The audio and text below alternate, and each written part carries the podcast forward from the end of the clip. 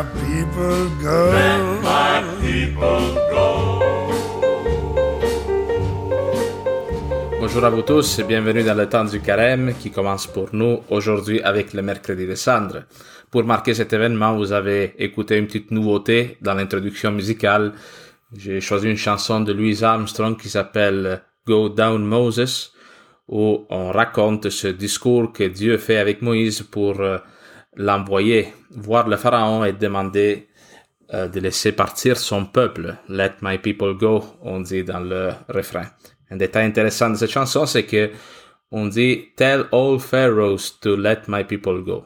Traduit en français, ça veut dire Dis à tous les pharaons de laisser partir mon peuple. Nous, on sait qu'il y en a seulement un de pharaon.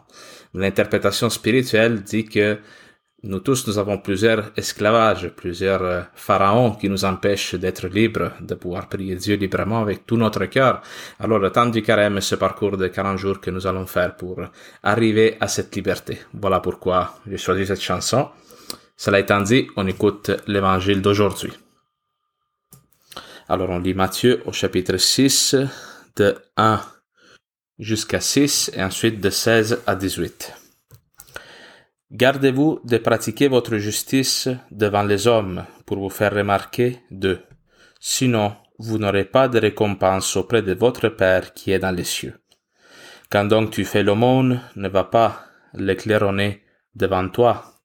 Ainsi font les hypocrites dans les synagogues et les rues, afin d'être glorifiés par les hommes. En vérité, je vous le dis, ils tiennent déjà leur récompense.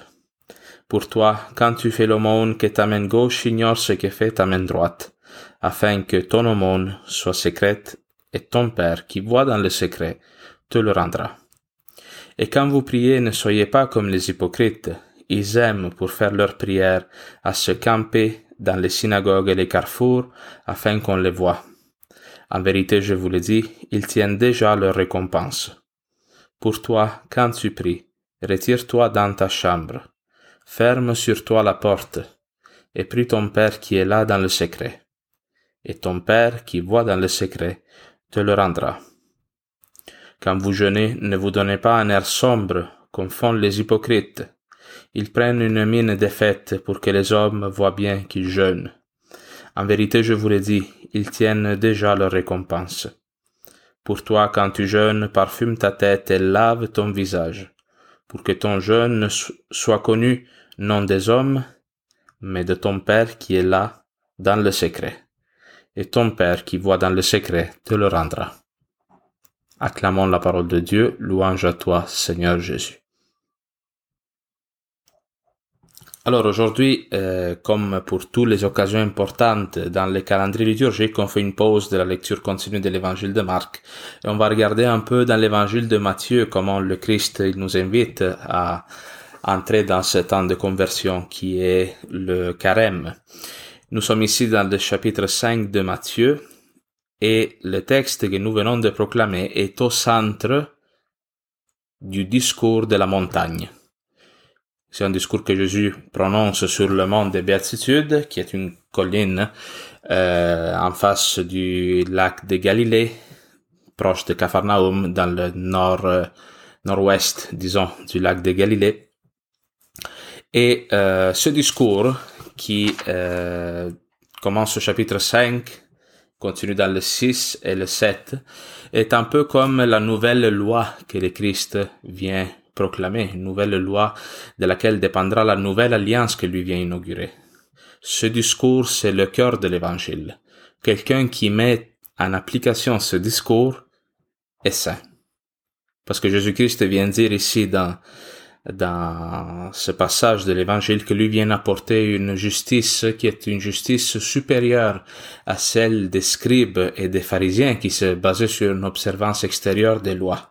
On vient voir comment le Christ vient apporter une justice qui est supérieure parce que elle n'est pas le fruit d'une obéissance extérieure, mais c'est vraiment la loi qui s'imprime dans notre cœur et qui transforme tout notre être le Christ vient proposer ici vraiment un changement d'attitude, quasiment un changement de nature pour nous tous, pour entrer dans le royaume de Dieu.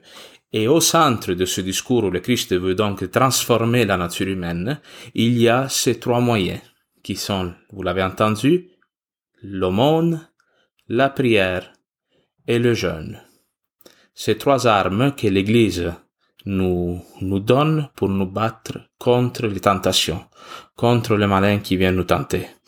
Et euh, donc c'est ces trois armes-là qui vont nous nous sanctifier, les instruments privilégiés que le Christ nous met à notre disposition pour que nous le suivions, pour que nous renoncions à tout ce qui a le pouvoir de nous éloigner de lui pendant ces 40 jours euh, du carême. Alors, on va s'arrêter peut-être plus en détail euh, sur ces trois aspects-là de la, euh, du jeûne, de l'aumône et de la prière dimanche, parce que dimanche, on va voir les tentations de Jésus dans le désert, comme on le fait à chaque premier dimanche du carême. Mais aujourd'hui, un aspect qui est fondamental et qui revient dans le texte, c'est comme un peu le, le, le refrain de l'évangile qu'on proclame aujourd'hui, c'est le fait de faire tout cela dans le secret.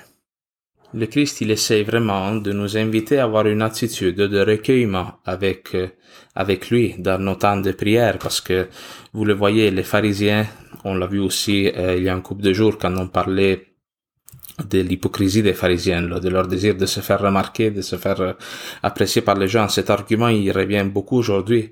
On voit comment, euh, comment eux utilisent ces moyens-là qui sont la prière, l'aumône, tout, tout ce que le, peuple d'Israël appelle les mitzvot, c'est-à-dire euh, les actes de justice, des actes qui sont supposés nous sanctifier.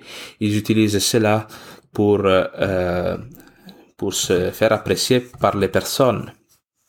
Et alors ils vont rallonger justement les prières, vont faire des longues prières, ils vont euh, mettre en évidence par leur attitude qu'ils sont en train de jeûner, donc qui souffrent, hein, qui ont mal, qui euh, ils le proclament, comment regardez-moi à quel point je me force pour être saint.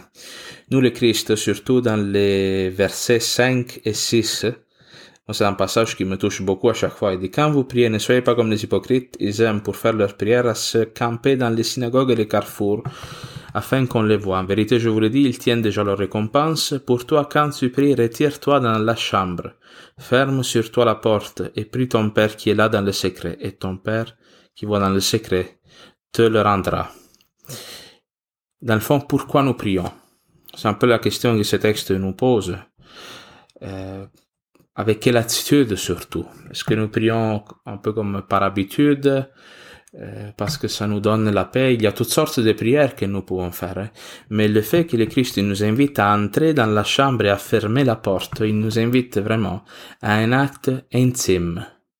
Intime qui se fait dans le secret qui se fait dans le secret par rapport aux gens qui nous entourent, mais qui se fait aussi dans le secret de notre âme il y a un lieu hein, dans notre âme où Dieu réside. Et pour nous, entrer dans la chambre, ça veut dire vraiment entrer dans notre cœur, aller chercher Jésus-Christ dans l'espace plus intime de notre être. Hein. Même dans la parabole, par exemple, de l'enfant prodigue, quand lui, il se rend compte qu'il manque de nourriture, puis qu'il faudrait qu'il retourne vers le Père, on dit qu'il entra en lui, il retourne en lui. Cet homme qu'il est totalement tourné vers l'extérieur, vers euh, la mondanité, vers euh, les plaisirs de la chair, etc., il retourne à l'intérieur de son cœur pour écouter Dieu qui lui parle. Alors voilà pourquoi l'acte des pharisiens, qu'il est toute extériorité, c'est grave, pas seulement pour l'aspect d'orgueil, hein, de vaine gloire, de vouloir se faire remarquer, mais aussi parce que tant que nous on est tourné vers l'extériorité, vers le, les distractions du monde, non? On ne peut pas écouter le Christ qui nous parle, qui te dit à quel point il t'aime, non? Alors, pour nous, entrer dans la chambre, ça veut dire prier dans le secret et découvrir un rapport d'époux à épouse avec Jésus-Christ.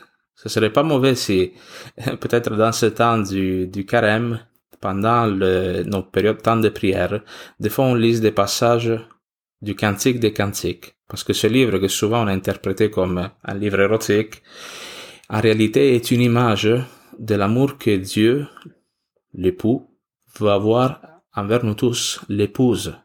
Et on dit comment des fois cet époux, il se cache à l'épouse.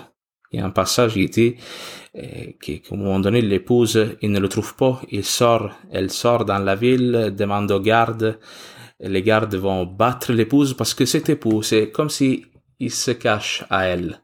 Nous aussi, peut-être que des fois, on se sent un peu, on se sent un peu loin de Dieu qu'on ne le sent pas présent dans notre vie. Alors la prière, c'est vraiment commencer cette, cette quête, cette recherche du Christ qui des fois se fait désirer, mais qui se manifeste dans les moments les plus intimes que nous sommes disposés à lui accorder.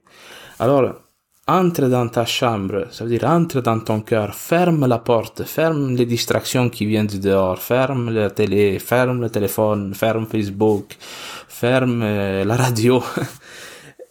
Et là, écoute le Christ qui te parle. Il y a plusieurs styles de prière, surtout quand, quand nous sommes rassemblés en église. Hein, nous vivons la prière communautaire, mais la prière communautaire est surtout une prière d'intercession et de demande. Nous nous réunissons en Église, nous qui formons le corps du Christ, pour intercéder, pour demander à Dieu de sanctifier le monde, de lui accorder des grâces pour? Nous demandons des grâces aussi pour nous-mêmes, mais il y a une autre prière que peut-être des fois on oublie et qui est la vraie prière si on veut dire des choses, euh, euh, si on veut tout dire, en fait, la vraie prière qui est la prière de contemplation, de contempler le Christ, son attitude, ses actions, ses gestes, un peu tomber en amour aussi pour l'humanité de Jésus. Comme je l'ai dit, pour les gestes qu'il pose, pour son caractère, pour ses réactions, euh, la prière contemplative, c'est une prière que tous les saints ont connue. Hein. La, grande experte de ça, c'est Sainte Thérèse d'Avila, mais aussi toute la prière monastique. Là, on voit tant de, jeunes filles aussi, non, qui encore aujourd'hui quittent le monde, quittent l'extériorité pour aller se renfermer toute leur vie dans un cloître. Et qu'est-ce qu'elles font là-bas Est-ce qu'elles souffrent Non, elles vont découvrir là une histoire d'amour envers l'époux qui les attend. Ces filles-là vivent leur vie cachée Personne ne les voit, personne ne sait ce qu'ils font, euh, honnêtement. Mais le Christ, lui, il voit leur amour qui s'épanouit dans, dans une vie secrète, une vie que personne ne connaît. Alors, le temps du carême sert pour nous tous à redécouvrir cette, cette intimité et aussi le jeûne et l'aumône ne sont pas des moyens pour se faire du mal, hein, et comme montrer au Christ que qu'on a besoin de son aide parce que c'est comme si, les, si, Dieu aurait besoin de notre souffrance. Ça, c'est une vision qui des fois a été véhiculée malheureusement dans l'Église, mais qui n'a qui n'a rien de chrétien. Le jeûne et l'aumône, c'est justement des moyens que l'Église nous donne pour fermer la porte aux tentations, parce que qu'est-ce qui nous distrait le plus de reconnaître le Dieu comme étant notre unique vrai Dieu que l'amour de l'argent auquel l'aumône vient répondre et les plaisirs de la chair que nous on essaye comme de mortifier, un peu de, de calmer hein, avec le jeûne. dernièrement, je lis des textes de Evagre Le Ponty qui lui dit la, l'estomac, c'est la fournaise qui alimente les passions. Il dit, plus tu mets de bois dans cette fournaise-là qui est l'estomac, plus les tentations, les pensées impures, mais aussi toutes les pensées de désespoir qu'on peut avoir, les inquiétudes, hein, toutes les pensées qui ne viennent pas de Dieu, gagnent une force. Alors moi, je vous invite, euh, pendant ce temps du carême, de temps en temps, peut-être le vendredi ou quand Dieu vous inspire, à faire des petits renoncements dans la nourriture. C'est sûr qu'on peut renoncer dans d'autres choses, dans d'autres aspects, euh, mais la nourriture, tu prends le déjeuner le matin, tu sautes le dîner et tu soupes le soir. Tu vas avoir faim, tu vas avoir de la misère pendant ta, ta journée au travail, oui, bien sûr. Mais tu vas voir que ton âme va comme se calmer un petit peu. Elle va arrêter de, de se promener, de, passer d'une pensée à l'autre. En tout cas, ça c'est une expérience à faire. Alors, et il faut toujours unir ces choses-là. Hein. Parce que très facilement, le jeûne peut devenir comme ah, quelque chose que je fais parce que ça me fait du bien, parce que ça m'aide à perdre du poids. Mais le jeûne et l'aumône ont comme but la prière, l'union à Dieu. Alors voilà, avec cela j'arrête. Bon temps de carême. Euh, soyons en communion aussi les uns pour les autres. Prions les uns pour les autres, que ce temps carême soit un temps de grâce pour nous tous et de découverte d'une plus grande intimité avec le Seigneur.